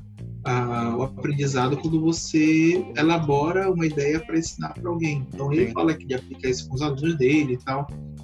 E ele comenta, né? E, e, ele fala assim que ele e, e, querendo ou não, né? Tipo, eu já soltei essa frase atualmente, assim, assim, nossa, esses alunos atualmente estão desinteressados ou tipo, né? Tipo, fala assim, nossa, se esforça e tal. E ele fala, e ele fala justamente sobre isso. Isso há dois anos atrás, então tá até desautorizado isso, né? Ele fala assim, olha, é, você tem que entender que, tipo, você, a, o esquema de uma, uma, universidade já não já é ultrapassado, porque se você pa, passar no mundo que a correria que é hoje e o naufrágio de informações que a gente tem, né? Uhum. A enxurrada, naufrágio não, como é? A enchente, sei lá, dilúvio de informações que a gente tem, uhum. é, você ficar sentado quatro horas, seis horas por dia não é mais atrativo. E não é por falta de alunos, é porque a informação ela tá aí para tá chamando a atenção. Então, o que te atrair, tu vai lá e vai olhar na hora. Uhum. Então, é, tem a ver um pouco com você, que você que tá falando. E ele fala que é engraçado porque quando ele foi pro YouTube, para ele ficou pior, né? Porque no YouTube é tipo ele tá falando e tem um videozinho assim do lado de um outro cara. Se tiver chato é só um clique e ele perdeu, né? Ele perdeu a pessoa, né? E ele falou, e eu tive que reaprender a escrever, porque quando eu tava na academia, é, quando eu estava na academia, ele falou assim: eu aprendi a fazer artigo científico, hum. mas é, mas na hora que eu fui fazer vídeo e escrever o blog, é, essa estrutura não, se, não, não, encaixava. Então, imagina fazer o um vídeo com introdução, objetivo, justificativa. As pessoas não iam me assistir. Uhum. Então, ele comenta meio isso. A gente vive, né? A gente já fez questão de viver em um mundo totalmente paralelo, de um mundo que, que ninguém entende, né? Se você chegar com. falar assim, ah, tem que fazer introdução, até para os seus alunos que vêm, né, de, do ensino superior, é uma coisa bizarra a gente entender o que é que, sabe? Por que, que esse trabalho tem uma estrutura assim tão escrota, sabe? É, é importante. Assim, mas eu já estou falando muito, dá para me cortar. É, só que é só que é o seguinte, eu não estou falando que isso não seja importante o trabalho científico, com introdução, é porque é isso que valida a ciência, é isso que faz que as informações sejam discutidas. Não é isso, mas a questão é que ah, é como a, daquela, daquela palestra que eu falei para você, né? Tipo, o problema é o cientista enfiar a cabeça no mundo dele e deixar lá dentro. Eu lembrei agora que uma frase do, do, do Atila nesse vídeo aqui, que eu acho que até anotei em algum lugar, que é mais ou menos assim. Ele fala, hoje a gente tá.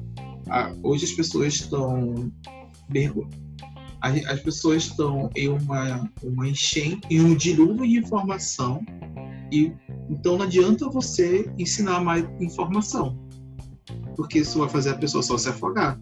Sim. O que hoje tem que fazer é aprender a pessoa a sobreviver no dilúvio de informação. Uhum. E é basicamente isso. A gente está se afogando e os professores, né, eu me incluo nisso, está jogando mais peso para a pessoa em vez de tentar é, mostrar para ela como é que ela pode fazer. Uhum. Aí a tiazinha acredita que limão e gargaras de limão mata zika é, mata coronavírus. Tu quer ficar chateado, né? Porque ela não te ouve. Porque a informação que chegou a ela chegou pelos meios que ela consegue, né? Que ela tem acesso, né? Agora, se, se a gente não consegue chegar lá, tem alguma coisa errada, né? Se eu... E, eu tô, tava pensando, eu, eu, eu quando tava pensando aqui no livro, eu separei então, para indicar e eu fiquei muito assim pensando nas minhas práticas, sabe?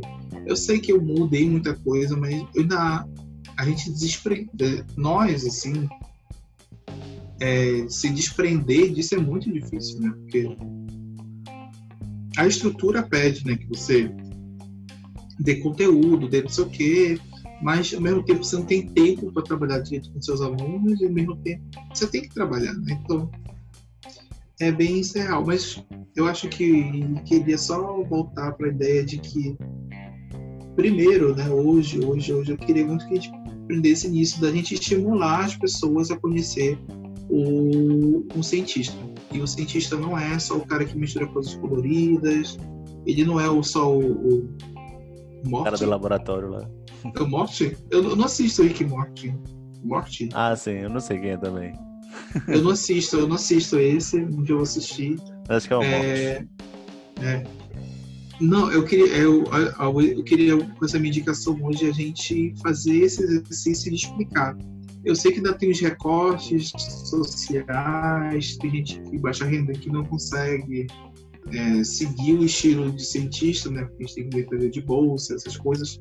Uhum. Enfim, não vou entrar nessa parte de bolsa antes, senão a gente vai começar a chorar. Depressão. Mas de, é, vamos tentar começar a conversar e explicar o que é ser cientista. Minha mãe hoje, até hoje, acho que eu sou, sou biólogo. Aí o um dia desses eu falei para ela, acho que eu, acho que eu tava triste, né? Que a mamãe, tá, a mamãe ficou internada. Eu falei assim, mãe, eu não acredito. Ah, eu, você tem um filho microbiologista, você não escuta. Ela falou, micro o quê? Microbiologista o quê? Então, é, é isso. É, é o que temos para hoje, João? É que temos para hoje, Rô. Então, meninas, meninas, é isso. Nós não falamos do que a Juliana pediu para falar, mas prometemos que nos outros episódios, o próximo tiver só as meninas, só o clubinho do Bolinha, a gente conversa sobre masculinidade, masculinidade tóxica, que acho que é legal, legal. Mas é isso. Então, boa noite para quem está ouvindo, pra, bom dia para quem está ouvindo, boa tarde, tá, gente? Então, tchau. Valeu, galera. Tchau, tchau. Até o próximo. O João, que, que sempre te fala, a gente sempre fala tchau e tu. Ah, é verdade. Ó, isso é Vai. é masculinidade tóxica. É verdade. Tchau. tá, tô per...